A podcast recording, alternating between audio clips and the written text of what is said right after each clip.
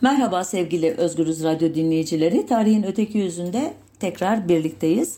E, bu hafta e, propaganda deyince e, akla sadece seçimlerin e, gelmediğini, e, esas propaganda savaşlarının gerçek sıcak savaşlar sırasında zirveye çıktığını anımsatmak istedim sizlere. Bilmiyorum biraz zorlama bir konumu oldu. Tarihçi e, Isaac Friedman'ın deyişiyle e, Orta Doğu'daki varlığı e, barışçıl yayılma olarak nitelenen ve özünde Osmanlı İmparatorluğu'nun bütünlüğünü koruyarak ve onu bir çeşit atlama tahtası yaparak e, önce e, Orta Doğu'da sonra da Asya'da e, Alman etkisini yaymak olan e, 2. Kaiser Wilhelm döneminin politikaları e, gerçekten ilginçtir. E, Almanların e, Cihan Harbi sırasında İttihat Terakki yönetimine verdiği destek sadece mali ve askeri alanda değil aynı zamanda da modern propaganda tekniklerini e, aktarma e, şeklinde olmuş. E, bu e, ilişkilerin ilk e, ürünü 11 ee, Kasım 1914'te Osmanlı İmparatorluğu resmen e, Büyük Britanya, Fransa ve müttefiklerine savaş ilan ettikten hemen sonra e, Alman e, casusu hatta Kaiser Wilhelm'in casusu diye ünlenen Max Freiherr von Oppenheim'ın başkanlığında İstanbul'da Doğu İstihbarat Servisini kurmaları oluyor e, Alman Genelkurmayı tarafından desteklenen ve bir e, dizi istihbarat e, görevlisini ve ona ilaveten akademisyeni, e, dil bilimciyi, şarkiyatçıyı e, istihdam eden e, bu büronun İstanbul'da bir de Der Osmanische Lloyd adlı gazetesi e, var. Ekip gerçekten çok güçlü. E, aralarında Arap uzmanı, Farsça, Kürtçe uzmanları var, arkeologlar var, antropologlar var, jeologlar var. Bunlara destek olan ayrıca yerli e, siyasi ve dini, milli diyelim aktörler var. E, yabancı isimleri sayıp kafanızı şişirmeyeyim ama yerliler arasında Tunuslu Salih Es Şerif Et Tunusi e, bir ara teşkilatı mahsusanın başkanlığını da yapmış olan ama bizde nedense pek tanımayan Ali Başhampa bu da Tunuslu. E, Mısırlı Abdülaziz Caviş ve Dürzi Şekip Arslan adlarını zikredeyim. Bu e, büronun e, mensupları arasında olan e, gazeteciler, e, kütüphaneciler, işte e, ne diyelim arkeologlar, antropologlar ileriki yıllarda önemli eserler de vermişler. Yani sadece bir istihbarat görevlisi olarak görmeyelim onları. Bizde genellikle şarkiyatçılık deyince şark hakkındaki bilgisini e, ona onu köleleştirmek, ona hükmetmek için kötüye kullanan e, insanlar ordusu gelir. Ancak e, şarkiyatçıların önemli bir bölümü gerçekten hayata, e, ziyaret ettikleri, içinde yaşadıkları topluluklara bilimsel bir merakla bakmışlardır. Ancak onların ürettiği bu bilgiler e, kötü niyetli yöneticiler tarafından elbette şarkiyatçı paradigmaya uygun bir şekilde kullanılmıştır. Mesele e, konumuz şarkıyatçılık değil ama böyle bir parantez açmak istedim.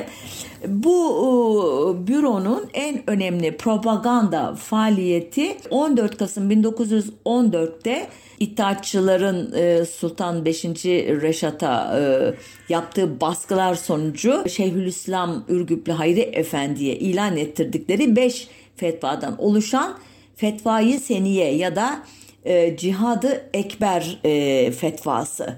Cihat biliyorsunuz e, Müslümanların e, kafirlere karşı Darül İslam'ın Darül Harbe karşı haklı savaşını e, bir çağrısı e, diye özetlenebilir.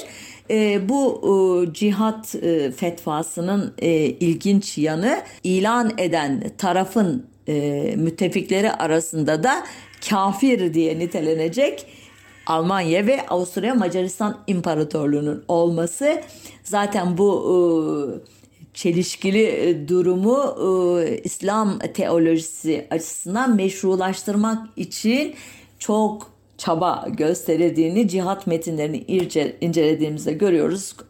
Onları incelemeyeceğim elbette sadece birkaç e, bilgi vereceğim ki konumuzun e, hani propaganda e, savaşları olduğunu e, unutmamamız için bu fetva e, 2. Mahmut e, tarafından e, Şeyhülislam Hayri Efendi'nin atalarından Hacı Nuri Bey'e hediye edilen bir kalemle imzalanıyor. İlk sembolik e, propaganda e, unsuru bu. Daha sonra Süleymaniye'deki Meşihat binasından Fatih Camii'ne büyük bir törenle götürülüyor ve cami avlusunda bekleyen binlerce kişiye fetva emini Ali Haydar Efendi tarafından okunuyor. Bu törene savaşın başında Almanlara esir düşmüş Kuzey Afrikalı Müslüman esirlerden oluşan ve son derece zahmetli bir yolculukla Romanya üzerinden sırf bu tören için İstanbul'a getirilmiş olan 14 kişilik bir esirler heyeti eşlik ediyor.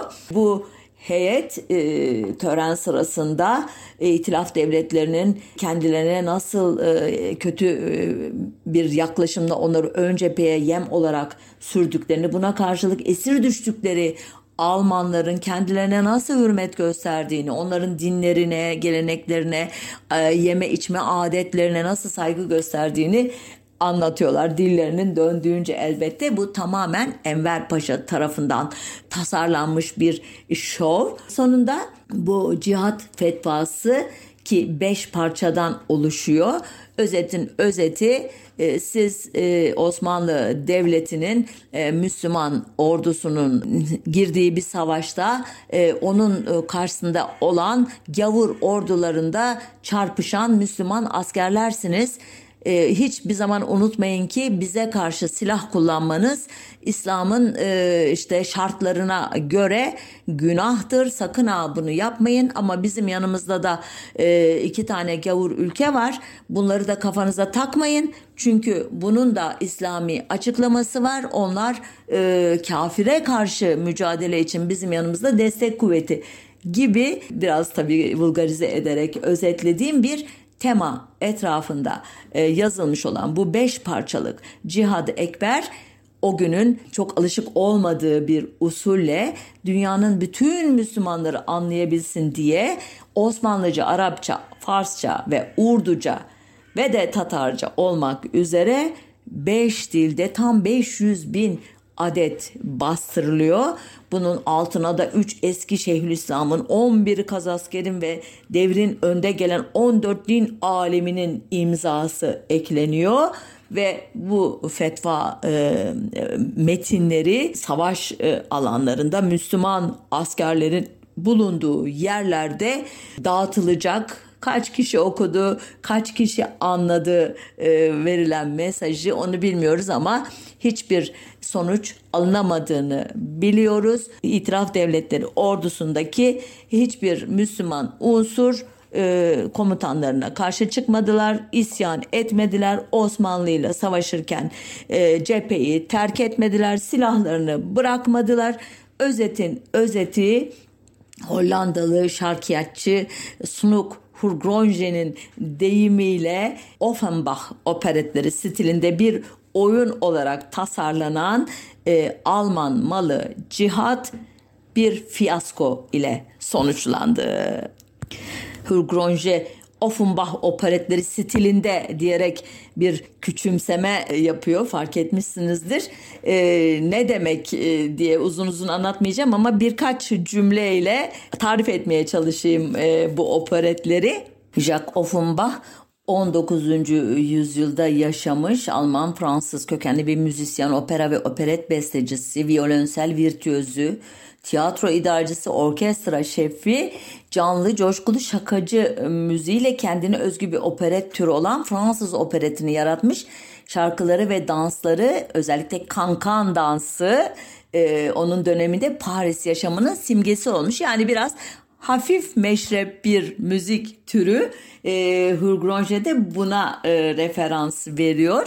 Evet bu hikayenin ardından İttihatçıların bir başka propagandif girişimine kısaca değineceğim.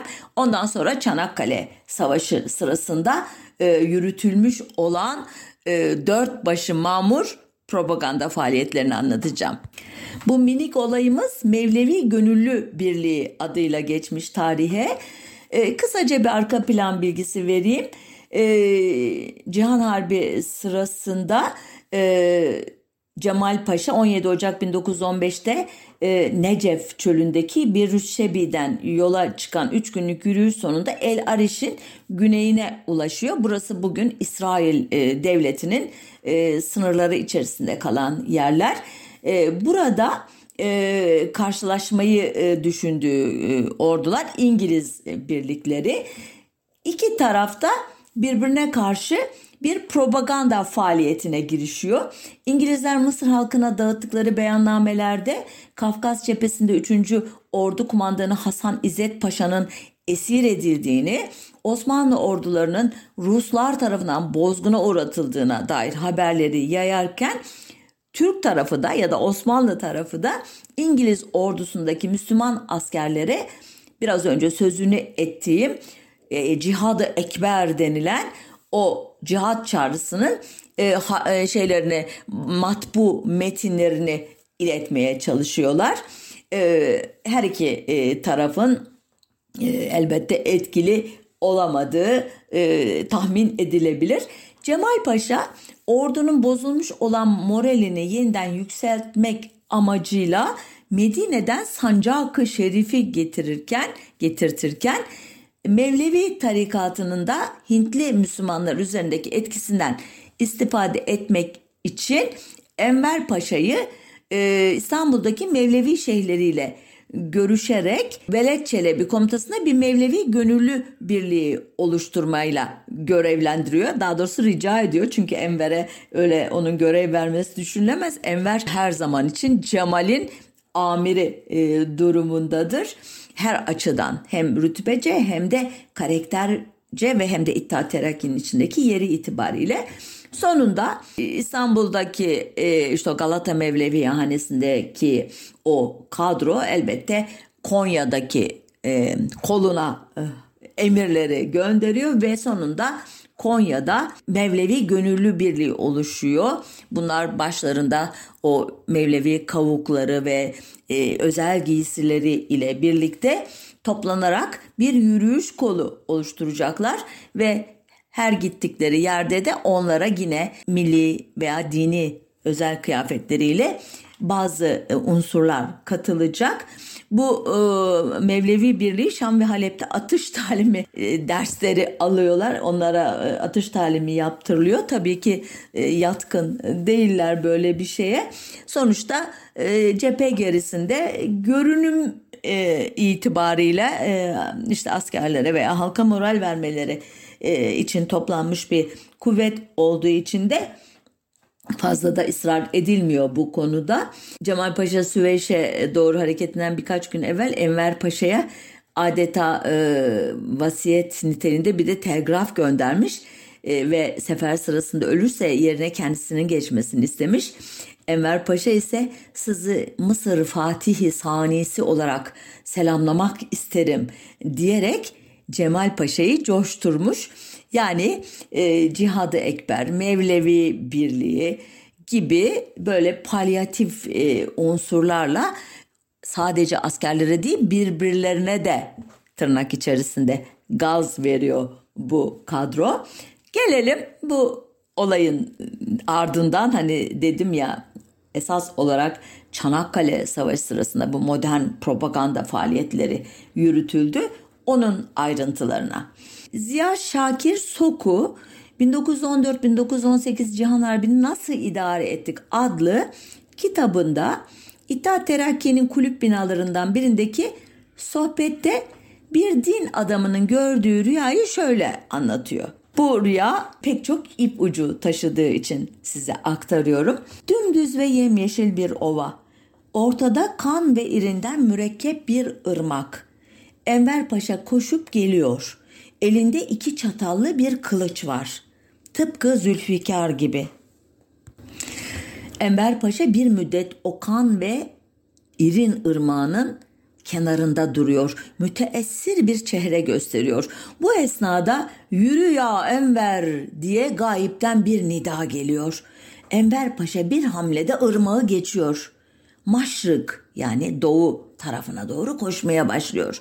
Derken efendim elindeki kılıç uzamaya başlıyor. Uzuyor, uzuyor artık maşrık ufkuna kadar dayanıyor. Tam o sırada da o zatı şerif uyanı veriyor. Derhal tabirler başlıyor. Kısa bir münakaşadan sonra tabir şu şekle giriyor. Yeşil Ova memaliki mahrusa-i şahanedir. Yani Osmanlı İmparatorluğu.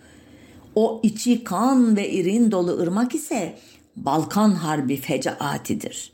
Enver Paşa ırmağı geçmiş ve arkada bırakmıştır. Elindeki Zülfikar yeni başlayan harptir. Zülfikar'ın Maşrık'a doğru uzanması da bütün İran ve Turan'ın Enver Paşa tarafından feth olunacağına dair delildir.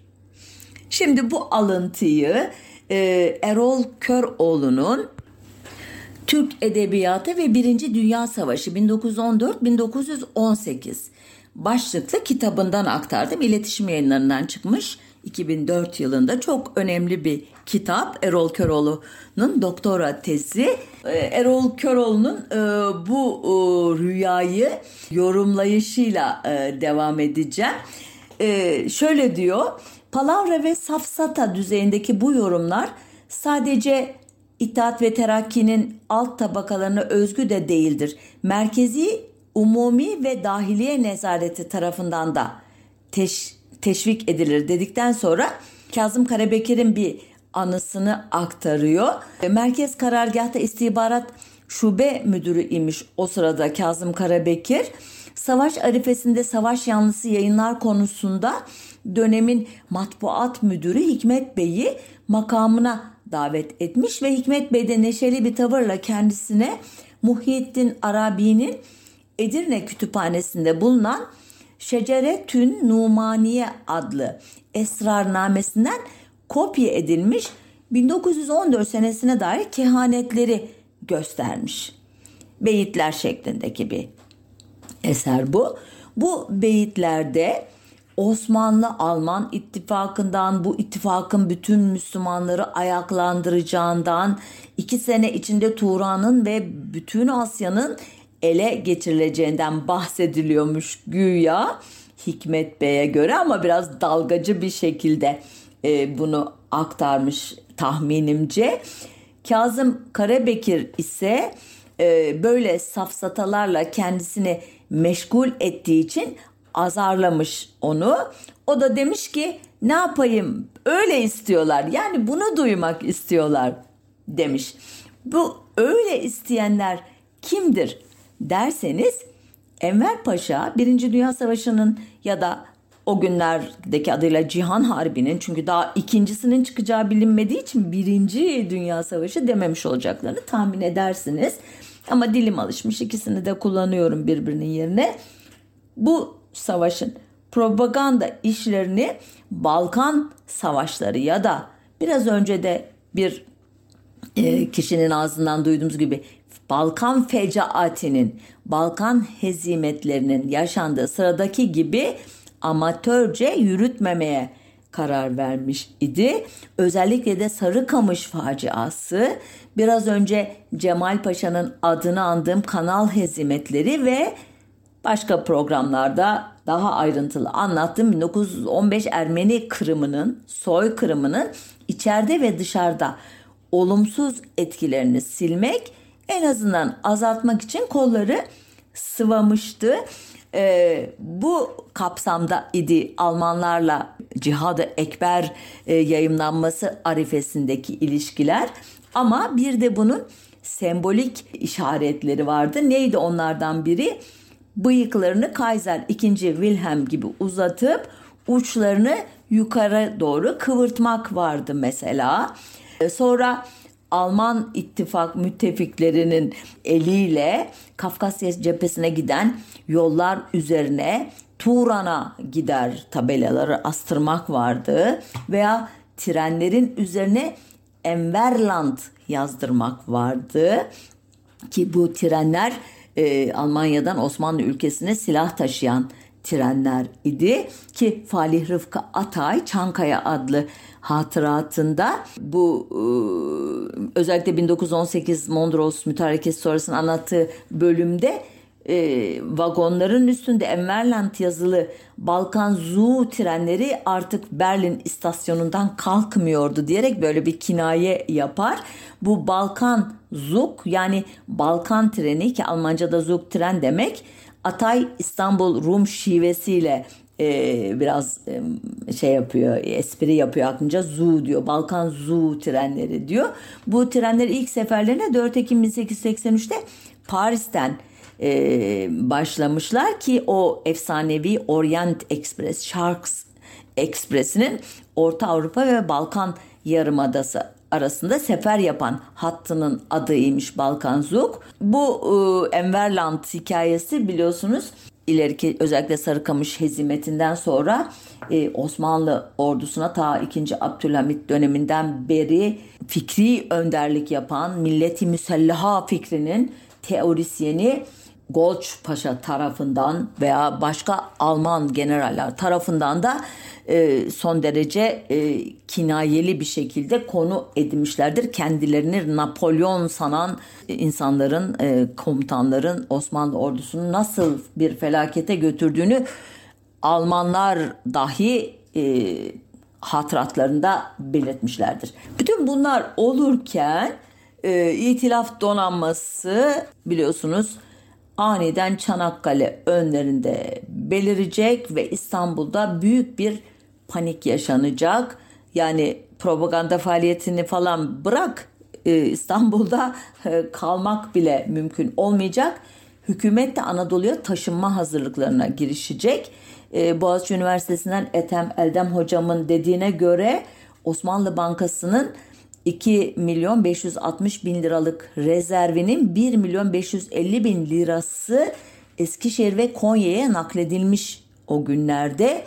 E, Erol Köroğlu'ndan öğrendiğime göre de bu mevşum günlerde Talat Paşa çağrısıyla edebiyatçı Celal Sahir'in evinde ki Er Ozan soyadı alacak 34 sonrasında gizli bir toplantı yapılmıştı.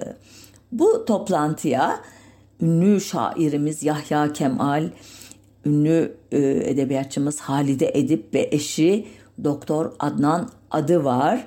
Ünlü Türkçülerden, Türkçü ideologlardan Akçuraoğlu Yusuf, Türk Ocağı'nın e, ebedi başkanı Hamdullah Supi, Tanrı Över soyadıyla bileceğiz onu e, İttihat Terakki'nin e, ideoloğu ama yarı Kürt olması vesilesiyle de bu ideologluğu hep kinayelere neden olan Ziya Gökalp. E, ileriki yıllarda Türk tarih tezine itirazlarıyla gözden düşecek olan ve daha sonra Demokrat Parti'nin kuruluşunda e, önderlik edecek olan Köprülüzade Fuat Bey, yine bir başka Türkçü ideolog Hüseyin Zade Ali ve e, Kaşağı gibi işte Falaka gibi, Ferman gibi, Forsa gibi, Pembe İncili Kaftan gibi hikayeleriyle ki bunların bir kısmıyla çocukluğumuzun kabusu olmuş olan Primo e, Türk Çocuğu adlı hikayesiyle e, ilk e, Türk milliyetçisi edebiyat metninin e, yazarı olan Ömer Seyfettin de katılmış idi. E, Talat Paşa'nın ağzından e, İstanbul'un düşebileceği tehlikesini duyan Yahya Kemal mealen münevverler olarak ne yapabiliriz sorusunu sormuş. Ardından da uzun boylu tartışılmıştı diyor konu Erol Köroğlu.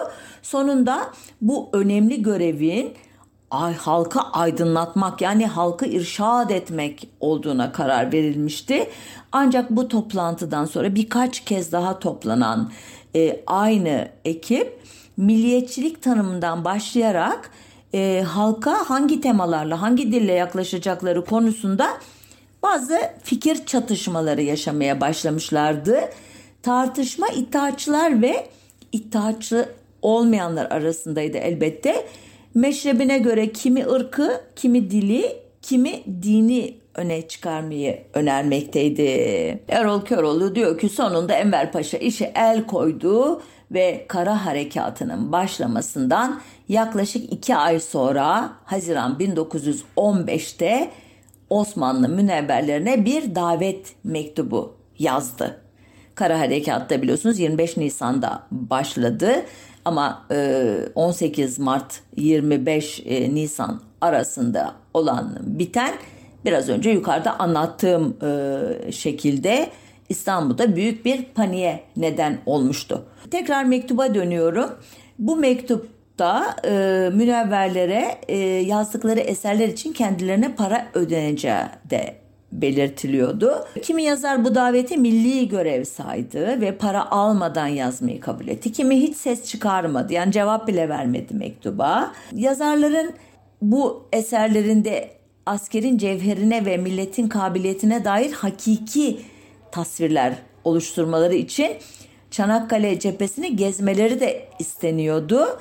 Ee, çağrıyı alan 20-30 kadar yazar ve sanatçıdan e, milliyetçiliğe dolayısıyla ittihatçılığa uzak duran Tevfik Fikret hasta olduğu için bugün e, İstiklal Marşımızın şairi olarak çok e, saydığı, sevdiği milliyetçi mukaddesatçı kesimin ama Cumhuriyet döneminde epeyce hırpalanan Mehmet Akif Ersoy ise Teşkilat-ı Mahsusa adına o tarihte Berlin'de olduğu için bu heyete katılamamıştı. Mehmet Akif ne yapıyor Berlin'de de, diye merak ederseniz söyleyeyim.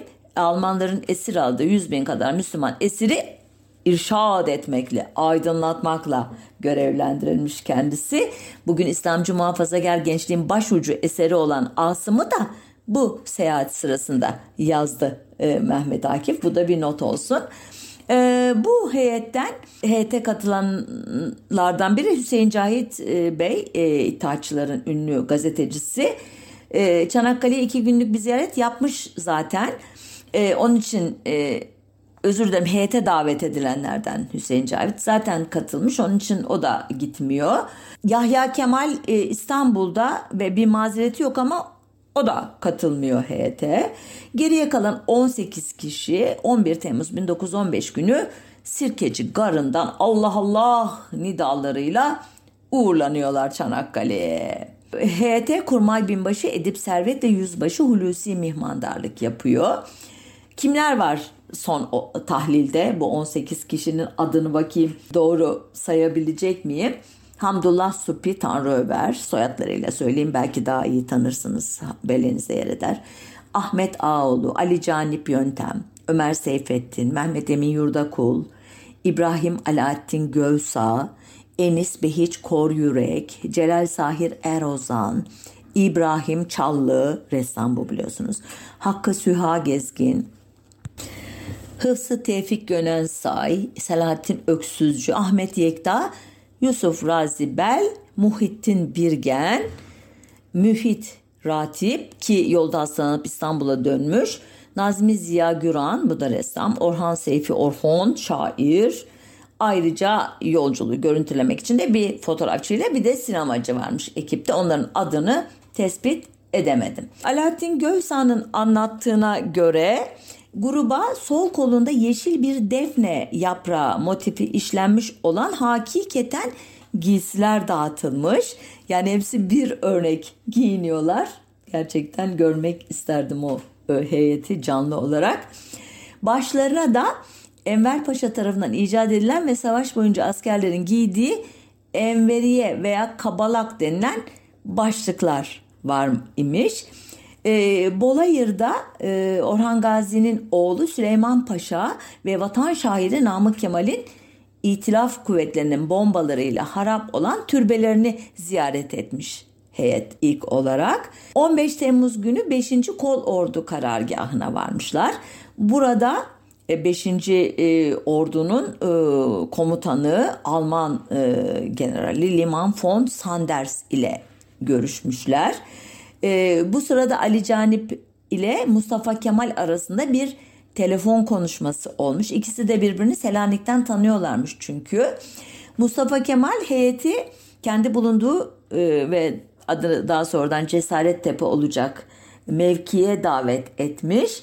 Ancak e, Gelibolu 3. E, Kolordu ve Arıburnu Kuzey Grubu Komutanı Esat Bülkat Paşa bu e, heyeti orasının e, ateş hattı altında olduğunu söyleyerek ya da daha doğrusu ateş hattına bir buçuk kilometre mesafede olduğunu söyleyerek caydırmış. 17 Temmuz günü Çanakkale'deki Sahra Hastanesi'nde yaralıları ziyaret etmiş e, şair, edebiyatçı ve ressamlarımız ve o gece Maydos yani Ecabat ile Kilitbahir arasında bir gece yürüyüşü düzenlemişler.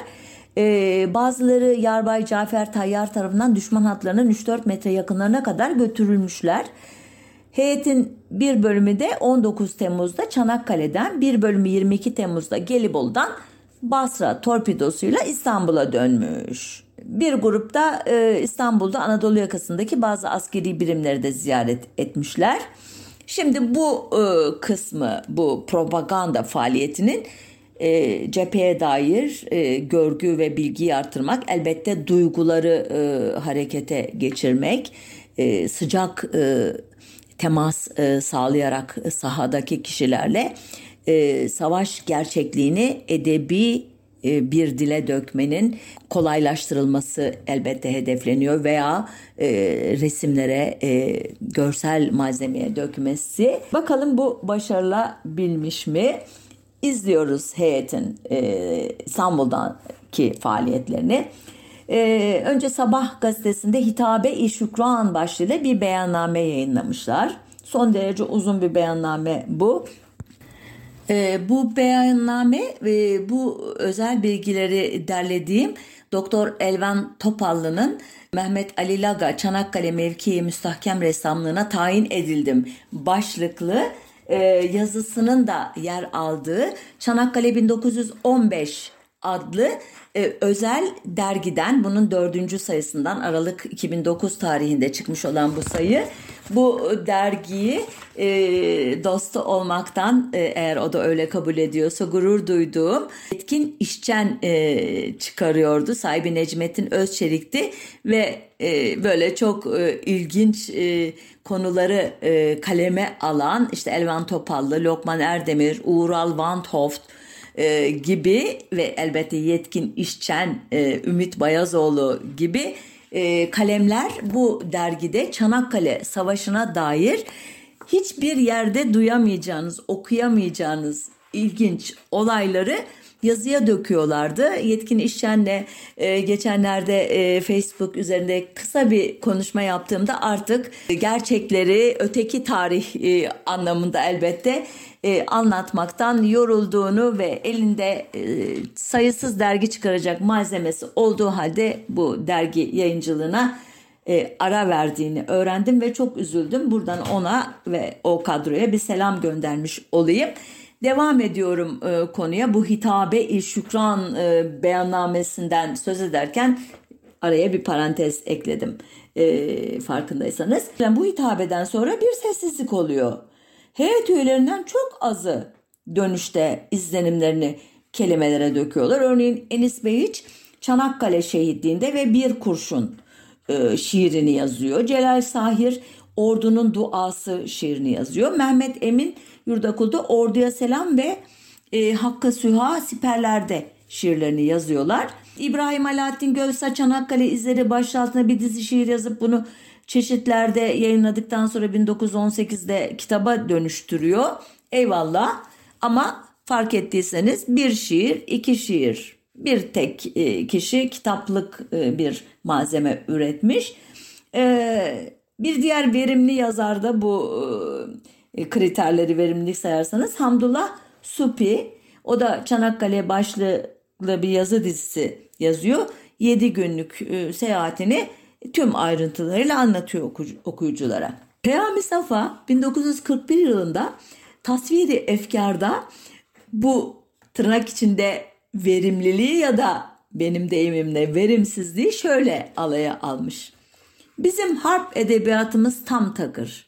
Şair ve nasirlerden yani nesir yazarlarından bir kısmını Çanakkale'ye seyirci sıfatıyla götürüp getirmişlerdi.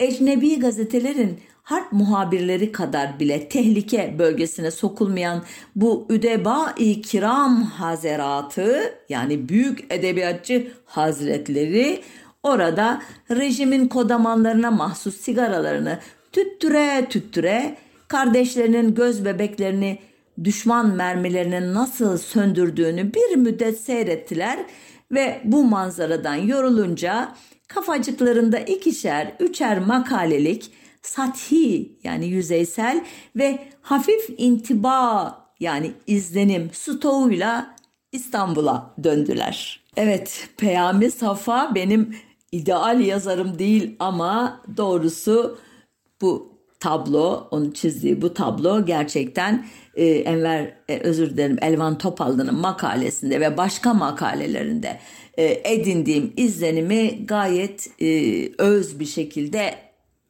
içeriyor, aktarıyor. E, hatta Peyami Safa'nın e, söylemediği şeyler var. Örneğin e, Çanakkale Savaşı'na ihtiyat zabiti olarak katılmasına rağmen çok önemli bir edebiyatçı olan Ahmet Haşim ve Süleyman Nazif davet bile edilmemişler bu e, seyahate, geziye. E, Yakup Kadri'ye göre çağrılanların hepsi Türkçü imiş çünkü. Ahmet Haşim ve Süleyman Nazif ise Türk olmadığı için katılmamış. Böylece işin e, ideolojik cephesine dair bir özel bilgi alıyoruz. Ahmet Haşim Türk değil de ne? Arap. Süleyman Nazif Türk değil de ne? Kürt. Ama şunu e, kabul etmek lazım ki Süleyman Nazif Kürt meselesinde Kemalist e, Türkçülerle gayet güzel ittifak yapmış. Onların Kürt politikalarına destek vermiş bir kişidir. Yani e, ideolojik anlamda aslında Türkçü bir şahsiyettir. Fakat etnik kökeni e, o sırada henüz e, ideoloji ile kapatılacak bir durumda değilmiş anlaşılan. Ee, Süleyman Nazif de Enver Paşa'ya ateş püskürmüş e, bu e, tutum yüzünden ama içe kapanık biri olan Ahmet Haşim duygularını Yakup Kadri'ye şöyle ifade etmiş. Benden benden bir kahramanlık neşidesi anlatmamı mı bekliyorsunuz? Onu da her şey olup bittikten sonra izzet ve ikram ile Çanakkale'ye davet edilen şairlerimizden dinleyiniz. Şimdi burada sizinle konuşan sadece ihtiyat zabiti Haşim Efendi'dir. Küsmüş yani. Ki Ahmet Haşim'e Arap olması yüzünden Cumhuriyet döneminde de hatta bizzat Nazım Hikmet tarafından da yapılacak istiskalleri araştırmayı size bırakıyorum. İlk sefer e, bütün e, tantanasına, gösterişine rağmen yeterince verimli olmadı diye özetleyip bir başka e, hamleye dair birkaç not ileteyim. Eylül 1915'te bu sefer Şeyh Esat Şukayri'nin başkanlığında Suriyeli alimler, gazete sahipleri ve eşraftan oluşan bir heyet boy göstermiş Çanakkale'de. Aralık ayının son günlerinde ise 2. Abdülhamit'in oğlu Abdurrahim, 5. Murad'ın torunu Osman Fuat ve 1. Abdülmecid'in torunu Abdülhalim efendiler Çanakkale cephesini ziyaret etmişler. Askerlere moral vermişler ve dönüşte de işte savaşın gidişatına dair açıklamalar yapmışlar. Bu ziyaretin fotoğrafları dönemin harp mecmuasında yayımlanmış. Sultan 5. Reşat da Çanakkale Savaşı ve sonrasındaki hissiyatını Harp Mecmuası'nın 1 Ekim'de yayımlanan gazelinde anlatmış e, karilere. Kari de okuyucu demek biliyorsunuz. Hep karilerimize, sevgili karilerimiz falan diye başlarlar ki Cumhuriyet döneminin de e, ortalarına kadar e, bu terim kullanılmıştır. Gelelim e, dergilerde yürütülen propaganda e, faaliyetlerine. E, bugün Çanakkale Savaşları ile ilgili heyecanlı e, yayınları görünce insanın aklına ister istemez acaba savaş sırasında olaylar İstanbul'da nasıl algılanıyordu sorusu geliyor. Bu konuda e, elimizde Türk Yurdu dergisi e, var. E, bunu inceleyerek bir fikir edinebiliyoruz. Bu dergi e, Terakki'nin doğrudan kontrolünde olan bir dergi. Derginin 18 Mart 1915 tarihli 79. sayısı savaş gününe e, özür dilerim Deniz Savaşı'nın başladığı güne rastladığı için muhtemelen e, Çanakkale muharebelerinden sadece 9 kadın satırla bahsedilmiş olduğunu görüyoruz. 1 Nisan tarihli 80. sayıda e, artık yaşananlara dair daha uzun yazıların yer alması fiilen mümkün. Ancak Çanakkale'de güllenenirken başlıklı imzasız bir kısa şiirle haberler sütunundaki yarım sayfadan başka hiçbir yazı yok Çanakkale Savaşı'na dair. 15 Nisan tarihli 81. sayıya bakıyoruz. Bu sayıda Çanakkale Savaşı'na dair tek satır bile yok. Allah Allah hayırdır. 6 Mayıs tarihli 82. sayıda haberler bölümüne iki paragraf sıkıştırılmış Çanakkale meselesi. 25 Mayıs tarihli 83. sayıda ise yarım sütunluk Çanakkale hücum ve müdafası başlıklı bir haber var sadece. Peki 3 Haziran tarihli 84. sayıda bir şeyler var mı? Hayır bir yazı yok. Sadece Mehmet Emin Yurdakul'un Çanakkale Gazileri adlı 144 beyitlik uzun bir şiiri var. Gerçekten çok garip.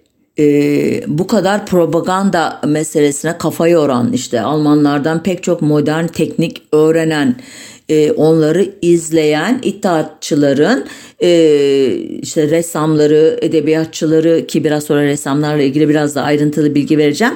E, örgütleyerek Çanakkale'ye götürmesi falan gibi işlerden sonra bekliyorsunuz ki doğrudan e, denetimlerinde olan bir dergide bu e, gözlemlerin, izlenimlerin, e, işte bu heyetin ürettiği malzemenin ve elbette cepheden gelen sıcak haberlerin bir yazı haline dönüştürülerek e, İstanbul'da en azından toplumun Çanakkale'de bir savaş yürüdüğünden haberinin olması için çaba göstermeleri beklenir. Hayır hiç öyle bir şey yok. Doğrudan Çanakkale savunması üzerine çıkan ilk imzalı şiir derginin 29 Temmuz e, 1915 tarihli 88. sayısında. Bu da çok ilginç hakikaten. Bundan sonra uzun bir sessizlik ta ki 1917 yılında e, Enver Paşa'nın e, münevverleri tekrar sıkıştırmaya başladığını görüyoruz. Yine Erol Köroğlu e, anlatıyor bize bu konudaki girişimleri. Celal Sahir bir gün Türk Ocağı'nda gördüğü Orhan Seyfi, Enis Beyiç ve Yusuf Ziya'ya Enver Paşa'dan bir mesaj getirdiğini söylüyor. Bu mesaja göre Enver Paşa onlardan savaş şiirleri istiyormuş. Ee, Yusuf Ziya Ortaç e, işe koyulmuş önce ve Akından Akını adlı bir şiir kitabı oluşturmuş. Kitabı da bizzat Talat Paşa e, tarafından matbaaya yollanmış. En kaliteli kağıt ve klişeler kullanılarak 10 bin adet basılmış bu ki o dönemde e, kağıt meselesi hakikaten önemli. Kağıt ve mürekkep e, bunlar temin edilmiş yani bu kitabın uğruna. E, Yusuf Ziya kitapları önce yok pahasına bir kitapçıya satmış. Sonra da e, Harbiye nezaretinden bir mektup almış. Kitap cephelerde dağıtılmak üzere satın alınacak ve şaire 220 lira verilecekmiş bu mektuba göre. E, kitapları sattığı kitapçıdan zararına geri almış Yusuf Ziya ve e, o parayla da kendine dört odalı bir ev almış. Yani gerçekten çok büyük bir para imiş. Kesenin ağzını açmış yani iddiaçılar. Benzer siparişler Rıza Tevfik Bölükbaşı'ya, Cenap Şahabettin'e, Abdülhak Hamit Tarhan'a ve Süleyman Nazif'e de yapılmış meğerse. E, söz konusu kişilerin şiirleri 10 biner nüsa olarak basılacak ve karşılığında da 1000 lira verilecekmiş. Düşünün 220 lirayla 4 odalı bir ev alındığına göre 1000 lira ile 4 tane ev alabilir demek ki bu münevverlerimiz. Ki ilk iki isim iddiaçılara yakın bile olmayan kişiler. Ama e, Türk Yurdu dergisinde e, yayınlanan bazı yazıların imza sahipleri daha da ilginç. Mesela 1915 Ermeni Kırım'ına yönelik eleştirel e, tavrı yüzünden Enver ve Talat Paşa ile arası açıldığı için 1916-1917 yıllarını Suriye ve Lübnan'da Cemal Paşa'nın yanında geçiren Halide Edip de var örneğin e, dergideki e, yazarlar arasında. Veya Mahmut Şevket Paşa e, suikastinden beri ki yani 11 Haziran 1913'ten beri İttihat Terakki Cemiyeti karşıtı olduğu gerekçesiyle Bilecik'te sürgün hayatı yaşayan Refik Halit Karay e, bile var. Ancak o imza yerine adının baş harflerini kullanarak yazmış Türk yurdunda. E, Refik Halit'in yazmasına Talat Paşa'nın çok zor ikna olduğu e, söyleniyor ama sonunda olmuş e, yayınlandığına göre yazı. Üstelik Refik Halit adeti olduğu üzere harp zenginleri e, başlıklı yazısıyla vagon ticaretiyle köşeyi dönen kara borsacıların koruyucusu Harbiye Levazım Dairesi reisi Topal İsmail Hakkı Paşa'yı çok kızdırdığı halde yazarlığı devam etmiş. Ee, ki bu Topal Hakkı İsmail Hakkı Paşa da İttihatçılardan ayrı bir gemiyle 1-2 Kasım 1918'de Mondros Mütarekesi'nden sonra İstanbul'dan firar edeceklerden biri. Yani İttihat Terakki lider kadrosunun hemen çeperinde olan bir kişi. Ee, bu paşayı kızdırdığı halde yazmasına izin verilmesi tabi Refik Halit'in güçlü kalemiyle ilgili çok renkli e, betimlemeleri olan, söz dağarcığı çok geniş olan, çok kıvrak bir kalem sahibi e, Refik Halit herhalde e, o dönemde propaganda meselesi son derece yakıcı hale gelmiş. Böyle yetenekli bir kalemi e, atıl bırakmaya gönlü razı olmamış e, Enver Paşa'nın. E, bu hava içinde İttihat ve Terakki Cemiyeti'nin ideologlarından Ziya Gökalp'in sahibi olduğu, İttihatçılardan Küçük Talat Bey'in de müdürü olduğu yeni mecmua 1917 yılı ile onun sonu ile pardon 1918 başında bir Çanakkale fevkalade-i nüsha çıkarmış. Yani Çanakkale özel sayısı. Daha doğrusu bunun için çalışmalara başlamış. Bu amaçla edebiyat ve kültür adamlarından yazı istemişler. Ee, Küçük Talat'ın ki Muşkara soyadını alacak sonra ön sözü Sultan Mehmet 5. Reşat'ın gazeli ve Yahya Kemal'in buna yazdığı bir tahmis e, işte övgü diyelim. Onun dışında 69 parça şiir, tarih yazısı, anı, öykü, işte düz yazı ve mülakattan oluşan bu sayının 1918'in e, hangi ayında yayınlandığına dair bir ibare yok üstünde. E, onun için tam kestiremiyoruz e, ayını ama ilginç bir yanı var. Ruşen Eşref'in ki Ünaydın soyadıyla tanıyacağız ileride. Çanakkale cephesinde görev yapmış 6 askerle yaptığı röportajlar bu ilginç yan ve bu askerlerden altıncısının geleceğin anafartalar kahramanı diye e, ünlenecek olan Mustafa Kemal olması. Bu konuya da şimdilik e, bu kadarla değiniyorum. E, devam ediyorum çünkü süre biterken değinmek istediğim Çanakkale ressamları sorusu, so, meselesi var.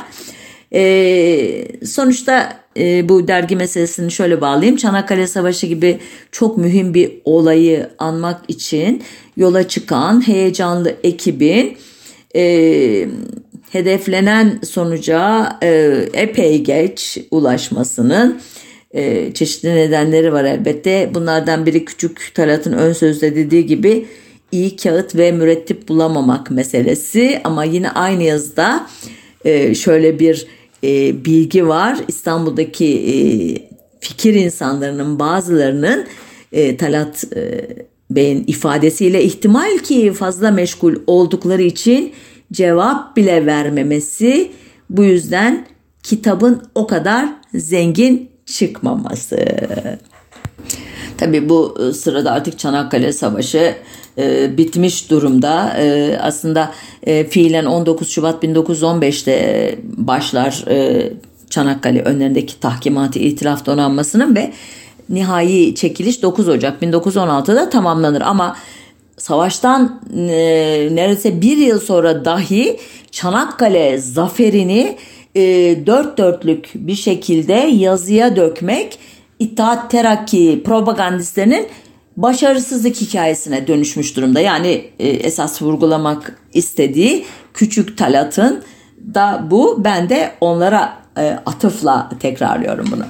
Gelelim e, Çanakkale ressamları meselesine. E, bu Türk Yurdu dergisinin 12 Ağustos 1915 tarihli nüshasında e, 1915 yılı içinde Galatasaraylılar Yurdu'nda düzenlenen bir resim sergisinden söz eden yazının sonundaki notta sergideki resimler arasında askerlik sahnelerinin bir istisna olduğu belirtiliyor. Ee, anlaşılan ressamlar İttihatçıların irşat seferberliğinden ya habersizler ya da e, haberleri var ama kendilerine bir görev e, biçmemişler bu konuda. Sonunda Enver Paşa e, ressamlara da el koyacak ve 1917'de Şişli'de savaş resimleri yaptırmak üzere bir atölye kurduracak. E, Şişli atölyesinde Mehmet Sami Yetik ve Mehmet Ali Laga gibi Kuleli Askeri Lisesi'nde okumuş, e, bilfiil savaşa katılmış ressamlar eser verecek öncelikle. Bu ikili e, Balkan Savaşları sırasında Edirne mevkii müstahkemde görevli imişler. Mehmet Sami e, Yetik bölükte, Mehmet Ali Laga ise askeri mahkemede görevli imiş. Boş zamanlarında da bol bol resim yapıyorlarmış. Edirne Bulgarların eline geçtiğinde bir bavul dolusu resmi bir eve bırakmışlar. Ancak evde kendileri de Bulgarların eline geçmiş ve bu değerli hazine yok olmuş anladığım kadarıyla. E, bu iki arkadaş Sofya'daki eserleri sırasında da resim yapmaya devam etmişler neyse ki. İkiliden Mehmet Ali Sofya dönüşü Çanakkale mevkii müstahkem ressamlığına atanmış ve bu görevini de 30 Ekim 1918 Mondros mütarekesine kadar sürdürmüş. Bu dönemde bugün çoğu ortada olmayan pek çok yer ve yapıyı resmetmiş. Bu resimlerle Galatasaray sergileri denilen bir dizi sergiye de aralıklı olarak katılmış. Mehmet Ali Laga'nın 97 adet kara kalem ve sulu boya tablosu Çanakkale Deniz Müzesi'nde e, idi. Ben e, görmüştüm ziyaret ettiğimde orayı. Şu anda orada mı hala bilemiyorum. Ancak bu çizimler hakikaten Çanakkale'nin o zamanki durumunu gösteren e, belgeseller niteliğinde e, eserlerdi. E, Sami Yetek'in çalışmaları ise Çanakkale'yi hamasi şekilde ele alıyordu diyor uzmanlar ama e, topluca görmediğim için e, bu yargıya katılıp katılmamakta e, tereddütlüyüm. Çeşitli yerlere dağılmış bu eserleri. Benim bir aile e, e, dostum diyeyim tanıdığımda da e, bu iki ressamın da e, birer tablosu vardı hatırladığım kadarıyla daha sonradan elden çıkarmışlardı. O zamanlar bu tarih bilinci çok güçlü değilmiş demek ki ben de bu hikayeye oturtamamışım o tabloları gördüğümde diye şimdi fark ediyorum. Sonuçta bu Şişli atölyesinde üretilen eserler 1918'de e, e, Galatasaraylılar Yurdu'nda halka açılmış. Daha sonra da sergilenmek üzere Viyana ve Berlin'e gönderilmişler ve e, böylece e, İttihat Terakki'nin savaş propagandası maksadıyla da olsa e, plastik sanatlar alanında bir e, ivmeye e, neden olduğunu e, söylemekte bir beis yok herhalde. Evet burada noktayı koyabiliriz herhalde. Ne demiştik? Propaganda e, sadece e, seçimler e, söz konusu olduğunda aklımıza gelmesin. Esas olarak propaganda faaliyetleri savaşlar döneminde yapılıyor. Geçen haftalarda Hilali Ahmer ile ilgili programı tanıtırken kullandığım bazı cümleler izleyicilerimize biraz aykırı gelmiş. Hilali Ahmer gibi veya Kızılay gibi onun devamı olan kurumu e, bizim kafamızda e, karalamaya çalıştınız. E, sizin e, tarif etmeye çalıştığınız misyonları çok zorlama falan dediler ama inanın ki e, sözünü ettiğim dönemlerde toplumun e, tümüyle e, silahlı millet, ordu millet olarak organizasyonu üzerine kafa yoran kadrolar iktidardaydı. Hiçbir adımları e, sarayın e, ve işte genel kurmayın yayılmacı amaçlarına hizmet etmekten ari değildi.